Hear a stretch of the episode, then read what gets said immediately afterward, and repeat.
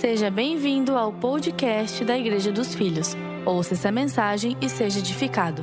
O Salmo 23 diz o seguinte: O Senhor é o meu pastor e nada me faltará. Ele me faz repousar em pastos verdejantes. Leva-me junto às águas de descanso. Refrigera minha alma e guia-me pela vereda da justiça por amor ao seu nome. Ainda que eu ande pelo vale da sombra da morte, eu não terei, temerei mal algum, porque tu estás comigo. O teu bordão e o teu cajado me consola.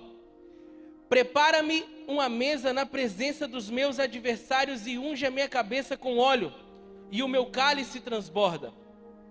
Bondade e misericórdia me seguirão todos os dias da minha vida, e habitarei na casa do Senhor para todo sempre. Pai, nós lançamos voluntariamente nossas coroas aos seus pés. Nós elevamos o teu nome no mais alto lugar, Jesus. Faça-se conhecido nessa tarde. Que as pessoas deem glórias ao teu nome, glorifique o teu santo nome, que é real, é mais real do que o ar que nós respiramos, é mais profundo do que qualquer profundidade que os nossos olhos ainda conseguiram contemplar. Nós amamos o Senhor porque fomos amados, nós glorificamos o teu santo nome. Fale conosco mais uma vez nessa tarde, em nome de Jesus. O Salmo 23 é um salmo conhecido por todos por que não dizer, talvez, o salmo mais conhecido de todos? Quando eu era criança, eu, eu lembro que na minha casa tinha aquelas televisões de tubo e a minha mãe colocava uma Bíblia aberta ali com o Salmo 23. O Salmo 23 fez parte da minha história. Eu lembro que eu estava em algum, alguma balada da vida e quando eu abri a carteira, é, eu me deparava com um papel que a minha mãe tinha colocado de algum recorte escrito o Salmo 23. Quando, quando eu me converti, a primeira mensagem que eu preguei na minha vida foi o Salmo 23. Na verdade, eu, eu, eu tinha uma visão do salmista por causa do Salmo 23. Eu falava, cara, deve ser muito legal a vida de Davi, e, e ele escrever e ele compor esse salmo, deve que foi muito incrível, porque esse salmo é lindo, é uma canção linda. Eu falava, meu Jesus do céu, eu quero uma vida como a de Davi. E eu comecei a ler os demais salmos. Eu comecei a, a ver a vida de Davi e eu via que Davi, ele também era assim como eu e você. Ele também passava dias difíceis ele também enfrentava dificuldades. Porém, o Salmo 23 expressa de fato uma verdade que nós nunca deveríamos deixar sair da nossa vida. Ele é o nosso pastor e não nos deixará faltar nada. E eu olhava a vida de Davi e falava assim: como pode alguém passar tudo que Davi passa e ainda escrever canções tão lindas? E ainda escrever um salmo tão lindo. Jesus falava para mim, meu filho, canções incríveis e extraordinárias nunca foram compostas nos melhores dias. Eu falava assim, eu como bom mineiro, eu, uai. Até o dia que eu li o Salmo 69, eu vi que Davi dizia que ele era motivo de canções de bêbados. Eu via que Davi dizia que ele era como é, um inimigo de seus irmãos. Eu vi que Davi dizia que ele era como um estrangeiro dentro da sua própria casa. Eu via Davi falando coisas horríveis que as pessoas tramavam contra ele. No entanto, nada do que ele viveu o impediu de viver uma vida sendo pastoreada pelo pastor que nunca nos deixará faltar nada. O Salmo 23, o primeiro versículo, ele já fala da suficiência de Deus. Deus é suficiente como nosso pastor e ele dizendo: O Senhor é o meu pastor e nada me faltará, não está ligado a somente coisas materiais, mas ele estava dizendo: Ele é o meu pastor e se eu tenho Ele, eu tenho tudo o que eu preciso na minha vida. O Senhor é o meu pastor e nada me faltará é uma expressão que deve existir em nós ao olharmos para Ele e sabermos que se nós temos Ele, nós temos tudo que nós precisamos para viver. Ele é o nosso pastor e nada nos faltará. Algumas pessoas em alguns projetos da sua história se sentem sozinhas porque até hoje não reconheceram o pastoreio de Deus nas suas vidas. Ele é o nosso pastor e não nos deixará faltar nada, não teremos falta de nada, porque Ele é, de fato, o nosso provedor, o nosso bem presente no dia da angústia, Ele é o nosso resgatador. Se você não sabe, Davi cuidava de algumas ovelhas malhadas, aquelas ovelhas que ninguém queria. Ele cuidava atrás da casa das ovelhas que cresciam com alguma, alguma anomalia e não servia mais para nada. Não servia mais para nada. E ele olhava para aquelas ovelhas e ele, como pastor dela, ele dizia, ele, ele provavelmente cuidava com tudo que ele tinha. Tanto que uma vez um urso veio pegar suas ovelhas, ele mata o urso. Depois veio um leão, ele mata o leão. E a Bíblia diz que Deus é que ele é o bom pastor e o bom pastor dá a vida pelas suas ovelhas. Ou seja, ele dizia: Assim como eu sou rejeitado na minha casa e eu sou cuidado por Deus como a ovelha que ninguém quer, eu cuidarei muito bem daquilo que é improvável também. Eu percebi ao longo da história que quem cuida muito bem daquilo que ninguém quer, provavelmente muitas vezes receberá tudo aquilo que ninguém recebeu. Grandes histórias fazem parte da vida de pessoas que abraçaram coisas que ninguém queriam e tratavam com muita excelência. Talvez na sua história você recebeu muitas coisas que muitas pessoas rejeitaram. Deixa eu te falar uma coisa: cuida muito bem, porque enquanto você zela daquilo que o próprio Deus te deu para cuidar, provavelmente lá no futuro ou no presente você receberá aquilo que ninguém ainda recebeu. O Senhor é o meu pastor e nada me faltará. Deixa eu te falar uma coisa: Davi, ele sabia que no meio da crise ele seria cuidado pelo Senhor. Talvez você está nesses dias passando momentos difíceis, momentos de crise. Deixa eu te falar uma coisa. Aquele que é o seu pastor não te deixará faltar nada. Ele é suficiente bom para te resgatar em meio a qualquer crise que a vida te colocar. No versículo 2, no versículo 2, ele me faz repousar em pastos verdejantes e me leva junto às águas de descanso. Deixa eu te falar uma coisa: quando Jesus grita de cima da cruz, está consumado, ele estava dizendo: Eu dei o direito de vocês descansarem na minha obra perfeita, foi consumado, então eu trabalhei e agora vocês descansam.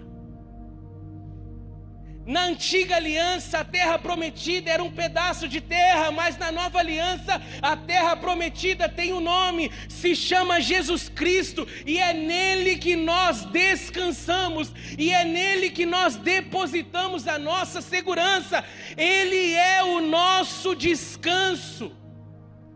Talvez você está angustiado, ansioso. Algumas pessoas estão nesses dias sofrendo picos de ansiedade é, durante é, esse último mês eu recebi muitas mensagens de pessoas que falavam assim: Olha, eu não estou conseguindo dormir há alguns dias porque eu estou sendo visitado por uma ansiedade estranha que eu nunca fui visitado. E deixa eu te falar alguma coisa: eu provavelmente Fui uma dessas pessoas no início. Mas todas as vezes que eu lia o versículo 2, ele me leva a pastos verdejantes junto às águas de descanso. O meu coração ia para o seu devido lugar e eu entendia que a obra consumada da cruz foi suficiente para que eu descansasse e confiasse completamente nele. A Bíblia diz que feliz é o homem que confia no Senhor. Feliz é o homem que descansa no Senhor. Jesus é o nosso descanso. Todas as vezes que você se sentir cansado, todas as vezes que você se sentir cheio de indisposição, a Bíblia diz: lança sobre ele todas as vossas ansiedades, todos os seus fardos, porque ele tem cuidado de vós. Talvez você não está vendo, talvez você não está enxergando, mas nos mínimos detalhes ele está cuidando. Eu falo que para aqueles que têm uma vida inserida no contexto de Cristo, na vida de Cristo, até o dia mal coopera. O dia mal não te mata, pelo contrário, o dia mal te ensina te ensina a confiar, te ensina a descansar e te ensina que nada do que você fizer vai mudar o curso da sua história, a não ser que você entregue a sua vida na mão de Jesus e deixe que ele cuide. Davi não estava preocupado com as afrontas dos bêbados que faziam canções contra ele na hora que ele passava. Isso está no Salmo 69. Davi estava descansando no seu pastor que não deixaria faltar nada. Ele é os pastos verdejantes, Ele é as águas tranquilas, Ele é o nosso descanso. No versículo 3: refrigera minha alma, guia-me pela, pela vereda da justiça, por amor ao seu nome. Versículo 4: ainda que eu ande pelo vale da sombra da morte, eu não terei medo de nada, porque o Senhor está comigo. E o medo nesses últimos dias tem sido o maior vilão de você para você mesmo. No Salmo 27, eu quero eu quero eu quero ler rapidinho. O Salmo 27 Isso foi transformador para mim. Salmo 27 diz o seguinte: O Senhor é a minha luz e a minha salvação. O Senhor é a, é a minha fortaleza, a minha vida, e a quem terei medo? Quando malfeitores me sobrevêm para me destruir, meus opressores e meus inimigos, eles tropeçam e caem. Ainda que um exército se levante, ainda que um exército se acampe contra mim, não se atemorizar o meu coração. E se estourar contra mim uma guerra, ainda assim eu confiarei. Gente, estamos assistindo aqui um homem literalmente valente, que estava dizendo o seguinte: se ele é o meu pastor, se ele é o meu descanso, e se ele está comigo, eu não terei medo de nada. O medo que você tem é simplesmente a sua fé depositada no lugar errado. Se nós temos o Senhor, nós temos tudo. A Bíblia diz: o Senhor dos exércitos está conosco e não existe guerra que ele não ganhe. Na verdade, na verdade, na cruz, ele humilhou todos os poderes celestiais e humanos e cravou na cruz a nossa vitória. E aí ele diz: Ó oh morte, onde está a sua vitória? Ele venceu a morte. E ele diz: Eu venci o mundo. Todas as suas guerras já foram vencidas por Jesus Cristo, aquele que é o seu pastor e não te deixará faltar nada. Talvez a sua guerra nesses dias é familiar. Talvez as suas guerras nesses dias é no campo financeiro. Mas deixa eu te falar uma coisa: Aquele que é o nosso pastor também é o nosso provedor. Aquele que zela da nossa família, aquele que cuida da nossa família já proveu um escape para que a sua família não desmorone. Ei, deixa eu te falar uma coisa: esse medo, essa ansiedade, Nesse dia eu profetizo sobre a sua vida, sobre a sua casa, que isso não mais será o seu carrasco, pelo contrário, a plataforma que a graça construiu foi para que você andasse sobre todo dia mal, sobre todo medo. Ei, Jesus já venceu, por isso nós vencemos também. A Bíblia diz que a nossa vida está escondida em Cristo. Se ele triunfou, nós também também triunfamos. Se ele venceu, nós também vencemos. E se ele está sentado nas regiões celestiais, nós também estamos. Descansa e não tenha medo. Descansa e não tenha medo, porque Ele é o nosso socorro bem presente, e Ele é a paz que excede todo o entendimento. Alguns de vocês precisam nesses dias desfrutar dele, que é a paz que excede todo entendimento. Olha o que ele diz: Eu te deixo a minha paz e a minha paz vos dou, não como o mundo dá. Ei, muitos têm recursos, muitos têm dinheiro, mas nós temos Cristo e Ele é suficiente para nos fazer triunfar sobre todas as coisas. Olha só, os irmãos de Davi eram homens providos de força, homens de guerra, prováveis diante de todos os homens, mas Davi tinha um chamado. Davi tinha Deus. Se você vê o testemunho de um homem diante de Saul, ele vai dizer o seguinte: olha só, ele é de boa aparência, toca bem, e o Senhor é com ele. Ele é de boa aparência, toca bem, e o Senhor é com ele. O terceiro ponto muda todas as coisas o Senhor é com ele. Ei, se o Senhor é conosco, ninguém será contra nós. A Bíblia diz: se Deus é por nós, quem será contra nós? Eu falo que nós estamos numa luta desleal porque nós temos o autor da vida, nós temos o, o, Deus dos exércitos, nós temos aquele que venceu de uma vez por todas do nosso lado. É uma luta desleal contra as trevas. Muitas vezes não é o diabo que se levanta dentro da sua casa, é você que não se posiciona como filho de Deus, é você que não sabe quem você é em Cristo Jesus. Você é protegido, você é guardado, você é provido e você tem todas as forças suficientes para vencer toda e qualquer guerra que se levantar contra você. Se alguma guerra contra mim se levantar, eu ainda assim confiarei. O problema é que nós deixamos o medo, algumas vezes, triunfar sobre nós.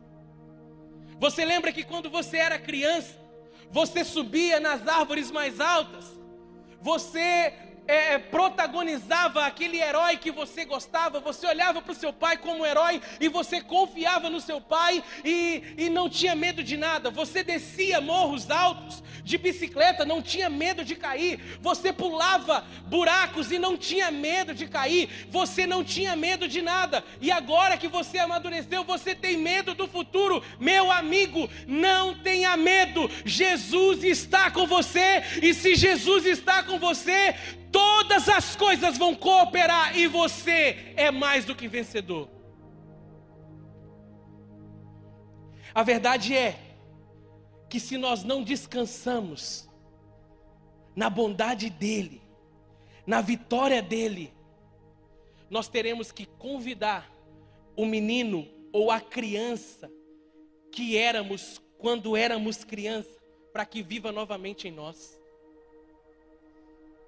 A verdade é que se você não se levanta com coragem, Provavelmente você vai ter que resgatar o menino, o herói que você era quando você era criança. Ei, cadê aquela coragem? Descansa em Jesus e olha para todo o futuro que Ele tem para você e só caminhe, não pare. No versículo 5: Prepara-me uma mesa na presença dos meus adversários e unges minha cabeça com óleo, e o meu cálice transborda. Eu imagino Davi debaixo de uma árvore cantando isso. E aquela canção abrindo a sua visão para o futuro. Daqui a pouco, Deus olha para um profeta e, e diz: eu, eu, eu, preciso levantar um novo rei. Vai na casa do Sogessé. E o profeta chega na casa do Sogessé e tem uma mesa pronta, tem uma festa preparada e todos aqueles homens de guerra posicionados para daqui a pouco serem escolhidos como o novo rei. e o profeta começa a passar.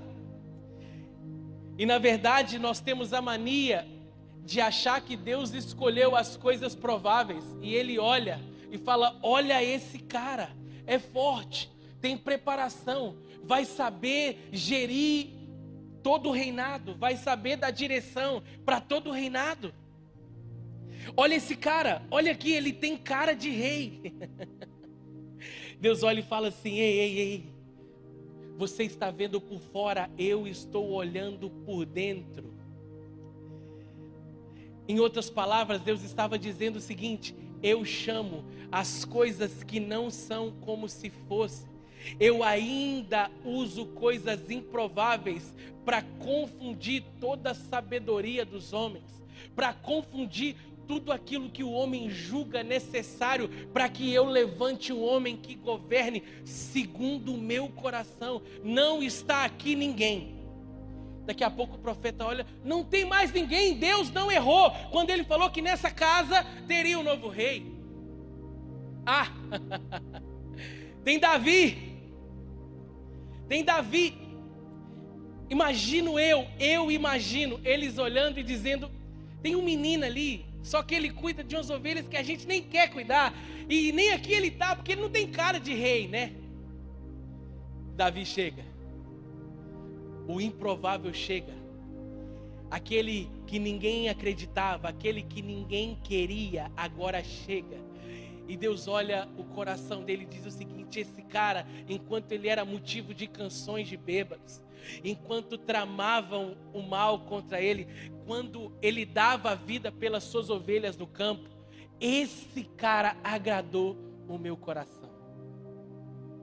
E agora Davi chega o óleo desce sobre a sua cabeça e todos recebem o direito de se assentar na mesa.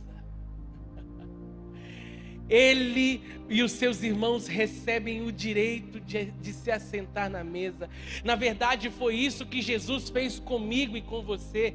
A Bíblia diz que nós éramos inimigos, agora, por causa de Jesus, nós fomos chamados amigos, nós fomos inseridos no contexto de filhos por adoção. Por causa de Jesus, nós recebemos o direito de se assentar à mesa, porque Jesus subiu à cruz, nós recebemos o direito de se assentar com Ele nas regiões celestiais. Ei, o seu lugar foi conquistado por alguém que foi rejeitado por todos.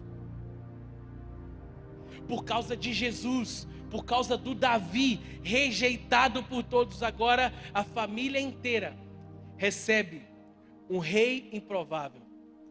E sabe o que é interessante disso?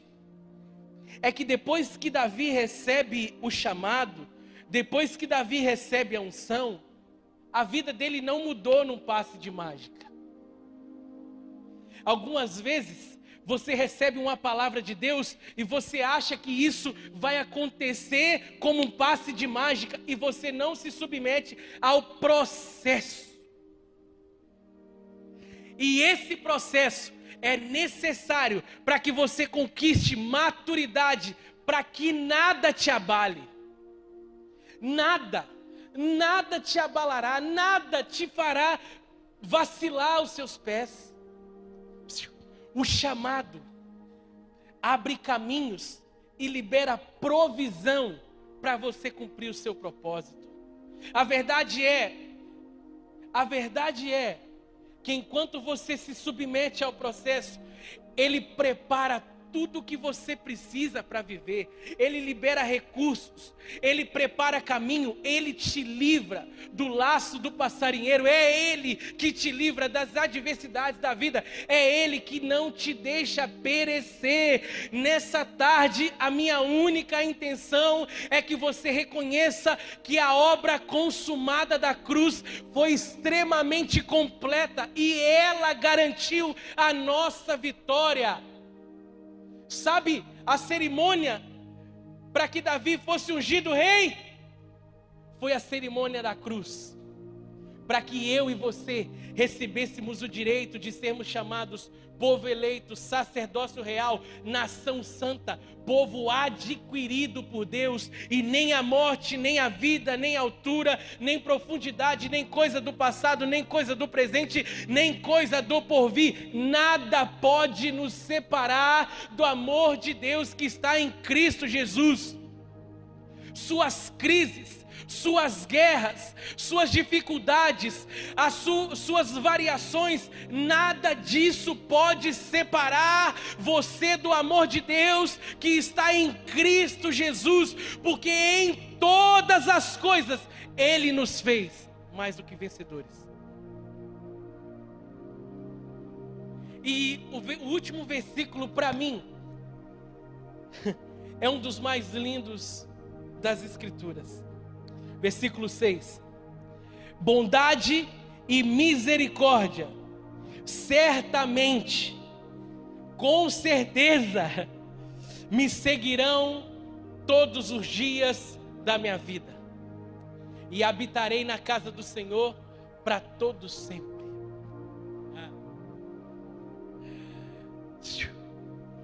Bondade e misericórdia me seguirão todos os dias. Ei, ei, ei, você tem tudo necessário para você viver, chamado graça e misericórdia. Você não precisa mais fazer aquela oração: Senhor, me dá graça. Não, Ele já deu. Senhor, libera recurso. Ele já liberou. Senhor, provê para mim, Ele já proveu. Bondade e misericórdia nos seguem todos os dias. É você que não se deixa ser alcançado por ela. Porque você quer correr na sua força, na sua velocidade, e eu digo que a humanidade erra porque ela corre de forma descompassada com a graça e com a bondade de Deus. A graça quer te alcançar, mas você quer correr mais rápido. Esse é o problema. A bondade quer te alcançar, mas você quer correr mais rápido. Ei, deixa eu te falar uma coisa.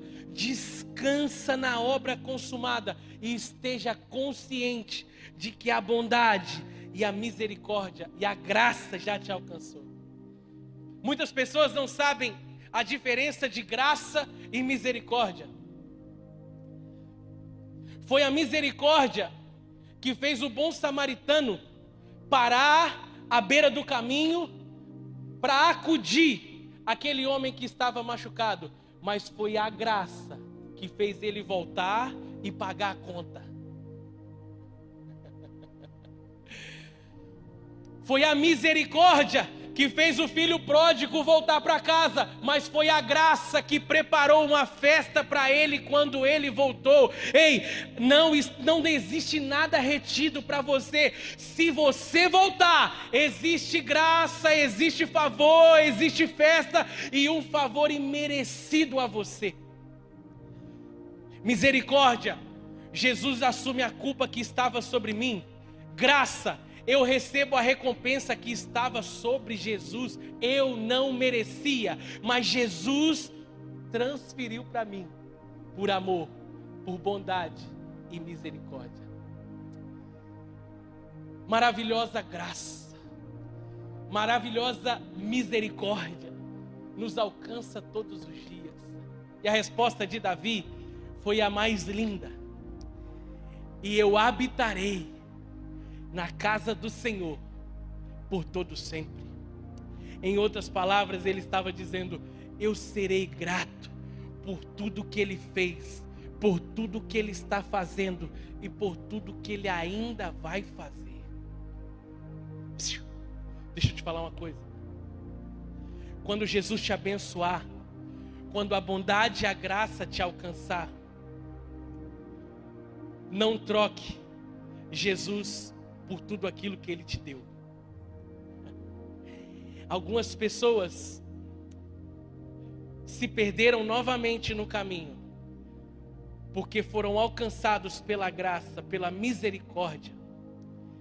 E quando receberam tudo aquilo que está na graça, que foi por graça nos dado, abandonaram Jesus. Jesus não te abandona.